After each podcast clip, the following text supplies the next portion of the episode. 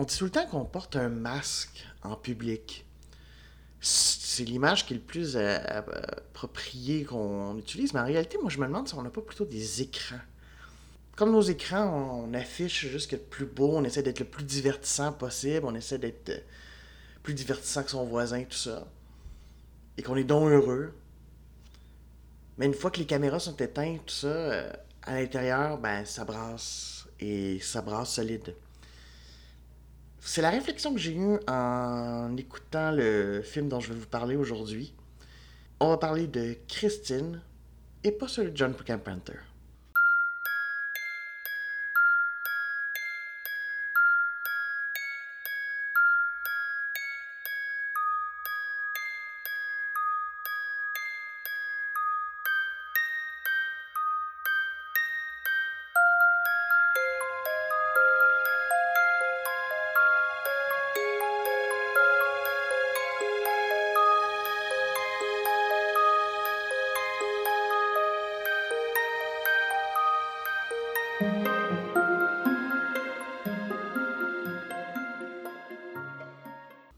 Bonjour, bonsoir, bon après-midi, mesdames et messieurs. Bienvenue au Critique en retard, qui a maintenant sa page Facebook. En fait, c'est comique parce qu'elle n'est pas faite au moment où j'enregistre l'épisode, mais elle devrait être euh, là euh, au moment où vous entendez cet épisode. Donc, si ça vous tente, allez faire un petit, euh, un petit j'aime si ça vous intéresse. Sinon, c'est pas plus grave que ça, mais au moins, c'est une autre plateforme. Je, j'expose cela. c'est pas facile. Et, c'est drôle parce que le film euh, dont je vais parler aujourd'hui, c'est intéressant parce que ça parle de maladie mentale. Donc, euh, très intéressant. Donc, ça a été beaucoup de réflexions sur moi-même qui en vit une. Je, vis de l'anxiété sociale, si vous n'êtes pas au courant. Euh, depuis longtemps, mais depuis à peu près un an et demi, que vraiment, bon, j'ai des ressources et je travaille là-dessus. C'est pas évident, ça avance à petits pas. Mais au moins, maintenant, je, sais c'est quoi. Et euh, bon, ben, je chemine là-dedans. Et d'ailleurs, ce podcast-là, ça a été un peu un.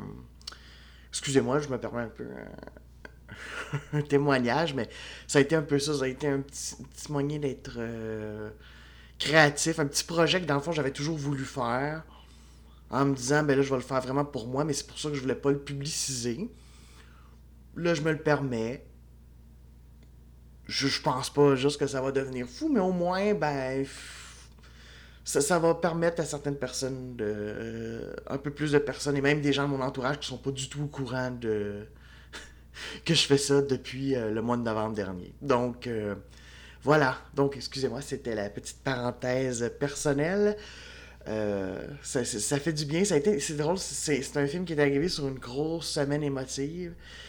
Et donc, c'est ça. Donc, oui, c'est ça. On va parler de Christine, qui est faite par Anthony Campos. Donc, non, pas du tout le Christine de John Carpenter. Qui sait, peut-être qu'un jour, on parlera de Christine de John Carpenter, parce que je ne l'ai jamais vu. Et euh, intéressant sur un roman de King qui, honnêtement, m'a jamais terriblement intéressé. J'ai jamais fini de lire Christine. Parce que, je sais pas, j'étais plus ou moins intéressé par cette bagnole tueuse, mais peut-être que John Carpenter l'amènerait. En tout cas, je, ne serais vraiment pas euh, contre... Euh, euh, voir le film et éventuellement faire une critique. Mais tout d'abord, on va parler de Christine, qui est un film qui est sorti en 2016, qui est un film vraiment indépendant. Là, on parle de cinéma américain indépendant, euh, parce qu'Anthony Campos, tout ce qu'il fait, c'est vraiment... Euh, tout ce que je peux vous nommer, c'est deux films indépendants qui s'appellent After School et Simon Killer. Je peux même pas vous en parler plus, je les connais pas vraiment, mais Christine, au moins, a fait un peu plus parler. D'ailleurs, moi, je l'ai su par des critiques américains que je suivais et euh, intéressant, qui est écrit par Craig euh, Shilowich. C'est le seul scénario qu'il a fait. Lui aussi, c'est un producteur de films plus indépendant et tout ça. Et, euh, et donc, en fait, ça s'inspire d'une vraie histoire qui a eu lieu aux États-Unis et en fait, qui a même changé le monde de la télévision parce que, si je me rappelle bien, je pense que c'est encore le cas aujourd'hui, en tout cas en général. maintenant, quand vous voyez des émissions en direct à la télévision, oui, je sais de moins en moins de personnes d'entre vous à la télévision, mais vous avez quand même juste euh, généralement dans votre vie vu au moins des événements euh, en direct.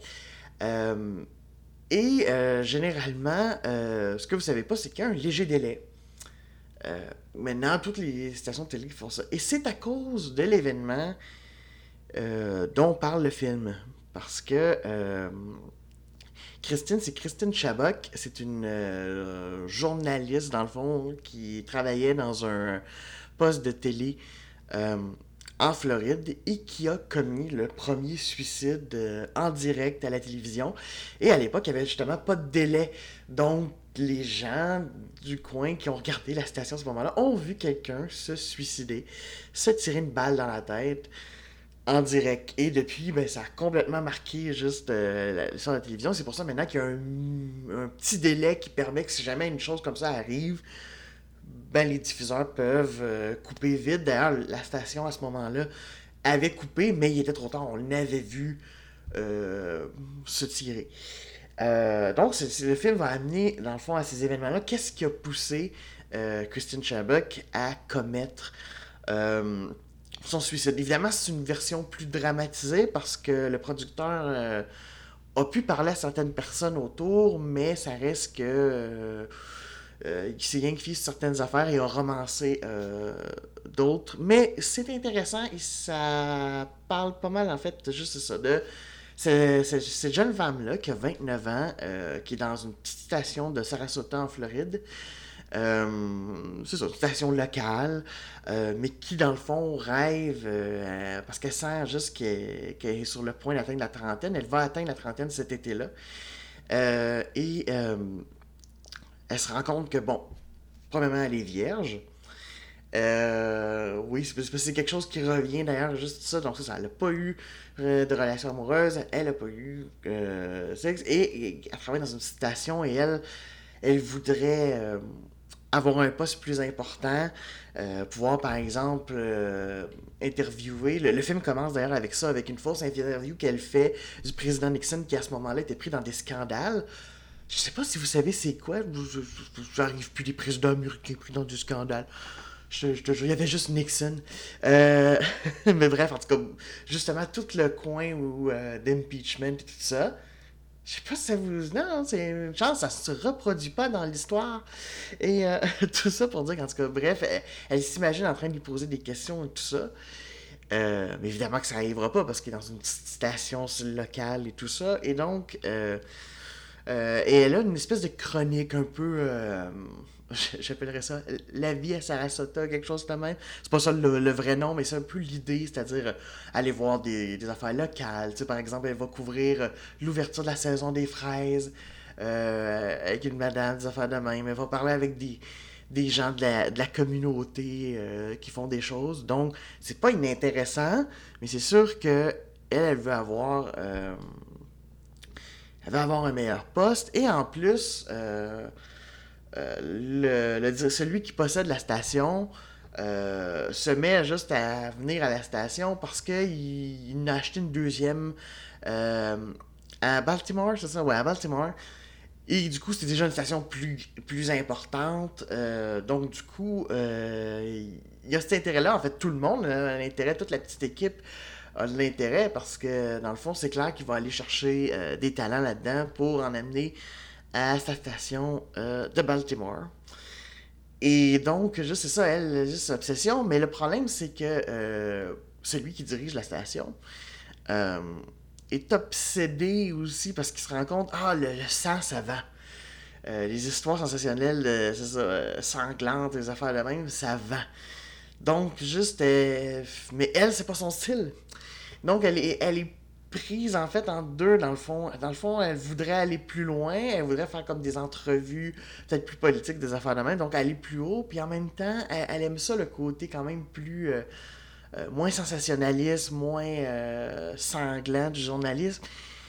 Et, donc juste elle, est prise là-dedans, puis en même temps, c'est ça, elle tient absolument à y aller. Elle a un béguin aussi pour le présentateur qui s'appelle George, qui est joué par Michael C. Que vous avez tous connu probablement, même si vous n'avez pas regardé la série, juste pour son rôle de Dexter, ou sinon, comme son rôle de David euh, dans Six Feet Under.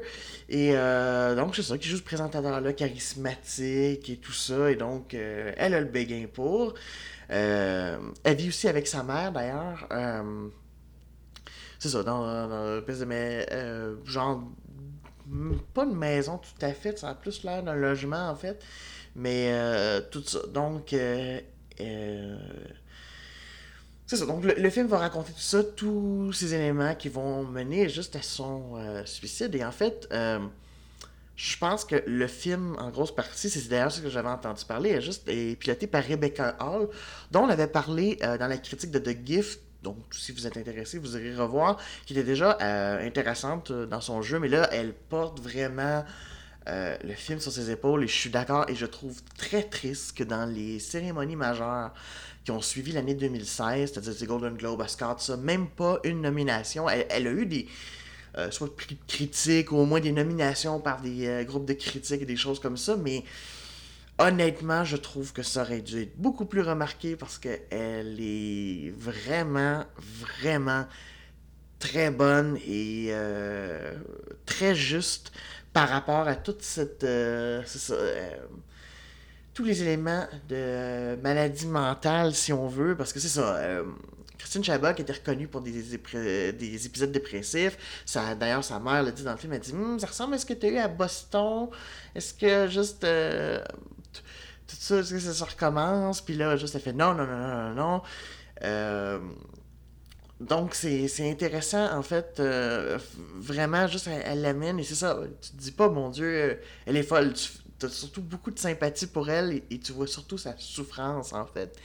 Et euh, c'est vraiment euh, ce qui est, intéressant. Euh, c'est ça, sa souffrance intérieure de tout ce qu'elle voudrait puis qu'elle n'a pas puis qu'elle arrive difficilement à l'avoir, tu sais. parce que, comment il dit ça, Georges Amané, dans une fête, ou à la fête du 4 juillet, où il dit, ouais, t'es difficilement approchable. C'est comme. C'est. Donc, euh, c'est ça. Et euh, il y a vraiment des scènes de malaise, là. Et je me suis identifié parce que des fois, on a juste un peu. Là, je ne veux pas parler pour toutes les personnes, quoi que ce soit, mais je veux dire, moi, ça m'est arrivé de faire des actions et tu te rends compte après, hey, ça a l'air weird.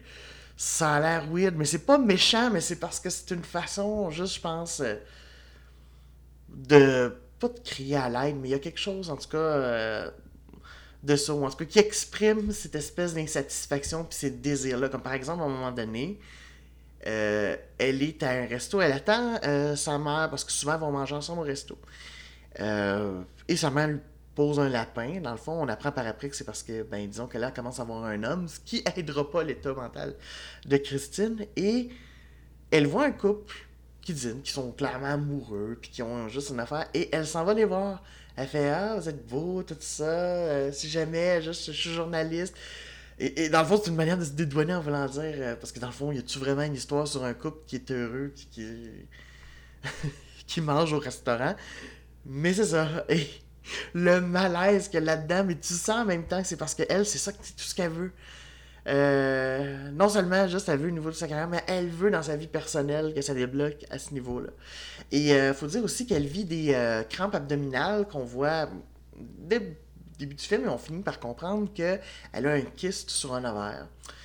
Et ben le médecin, juste, faut, faut, se rappeler qu'on était au début des années 70, hein, tout ça.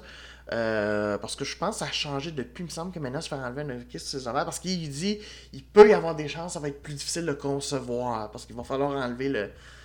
Euh, partie, juste un de ses ovaires, c'est ça. Puis, euh, c'est ça. Et là, mais elle, elle veut éventuellement un enfant. Fait que là, elle, est partagée juste entre.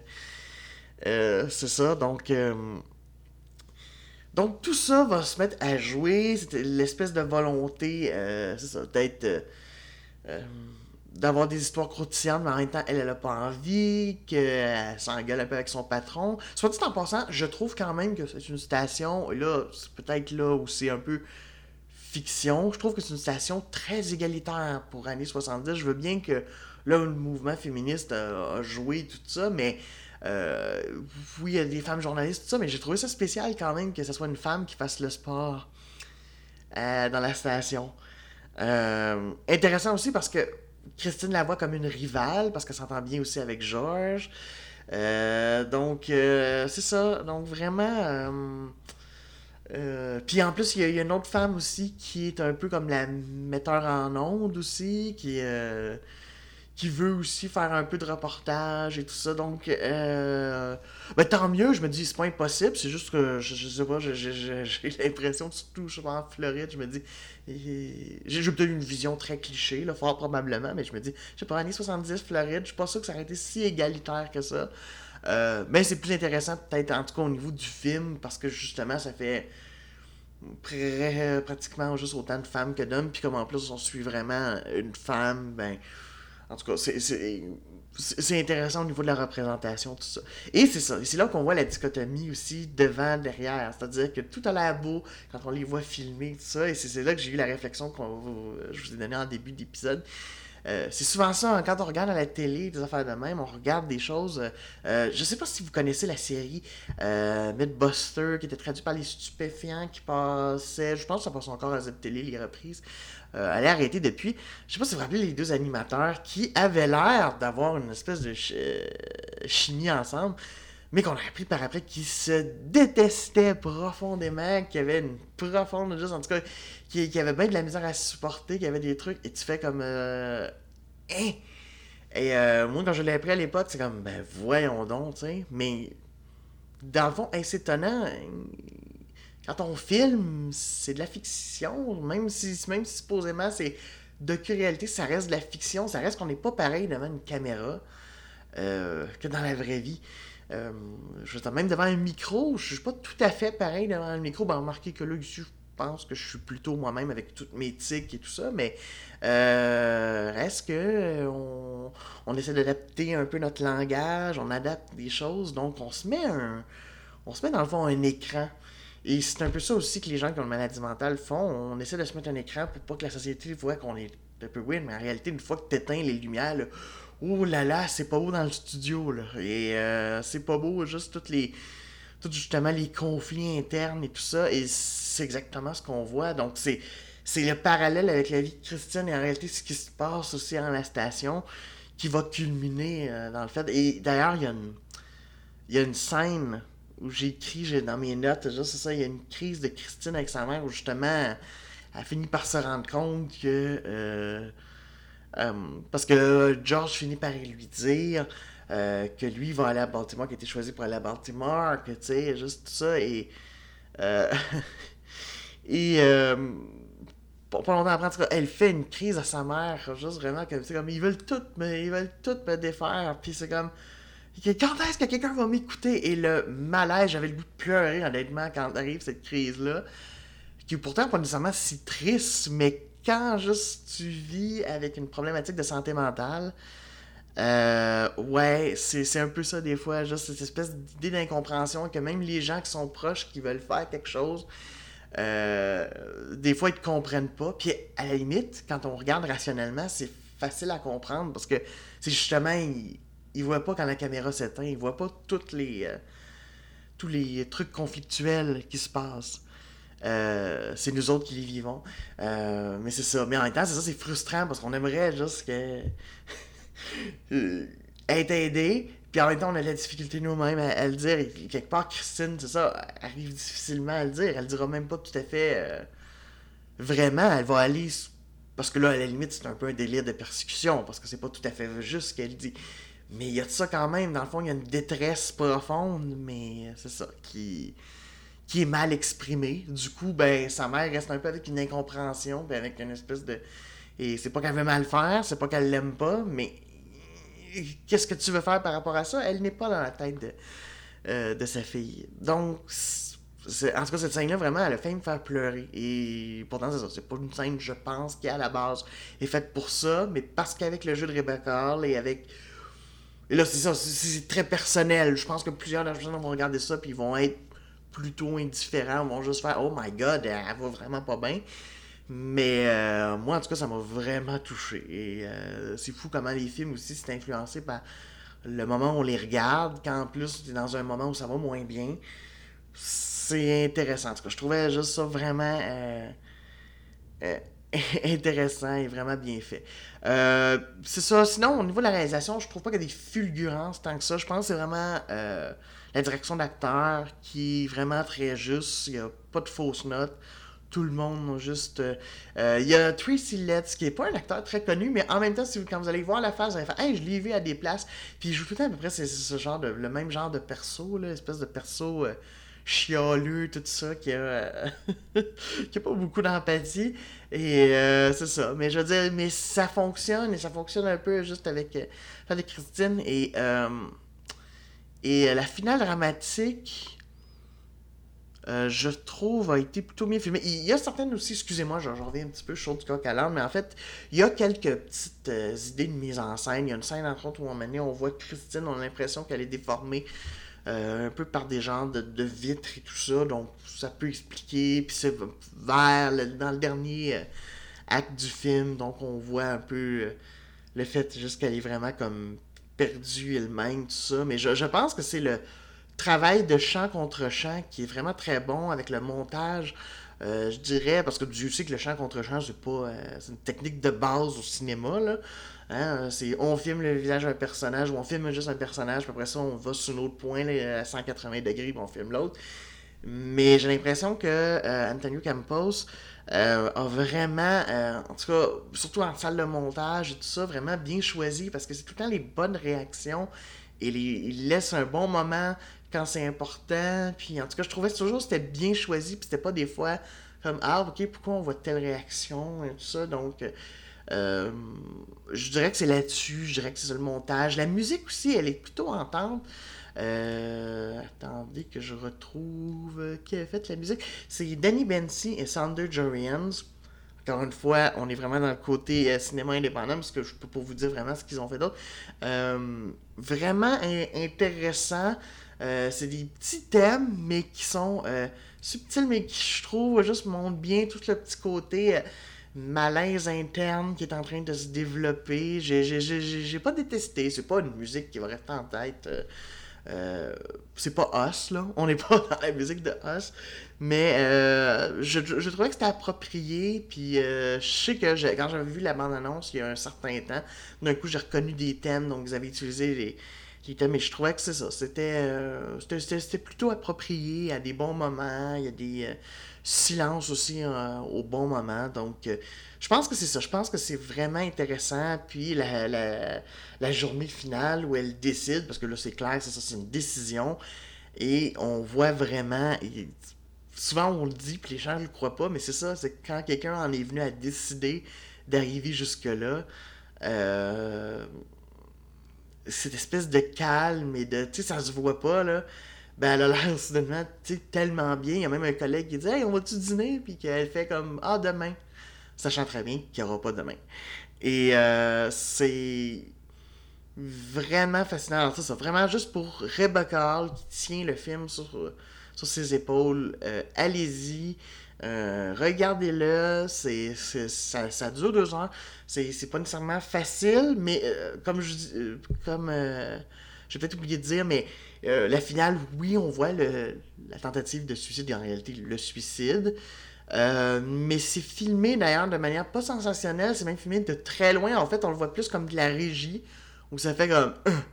Et c'est ça. Donc, presque pour se distancier, donc c'est pas du tout sensationnaliste, c'est vraiment juste. euh, crée le choc, et en même temps, quand tu le sais déjà d'avance, tu le sais de toute façon. Je pense que il savait, anyway, que les gens savaient que ça allait amener jusque-là, donc c'était pas ce qui était le plus intéressant. C'était le parcours. À la limite, d'ailleurs, c'est là qu'on est plus loin de Christine, parce que c'est comme si, dans le fond, on l'a perdu. Donc, à partir de ce moment-là, la caméra n'est plus autant. euh, c'est pour ça que c'est aussi loin. Et ça fait moins sensationnaliste avec le sang et tout, donc. euh, euh, non, vraiment, en tout cas, une intéressante interprétation. Après, c'est sûr, film indépendant, je vous dis pas, c'est sûr que euh, faut aimer. Mais moi, en tout cas, j'ai pas trouvé de longueur parce que j'étais vraiment fasciné par le parcours qui se faisait. Peut-être que c'est pas, sera pas le cas de tout le monde, je peux tout à fait le comprendre, mais honnêtement, si ça vous intéresse, si vous, ça vous intéresse de voir euh, une œuvre intéressante de cinéma américain, qui a eu de bonnes critiques aussi, tout ça, euh, vraiment, en tout cas, moi, je suis content d'avoir vu Christine, je suis content d'avoir vu Rebecca Hall juste dans ce rôle-là, et je suis vraiment déçu qu'elle n'ait pas eu euh, plus de reconnaissance pour ce travail. Donc, voilà.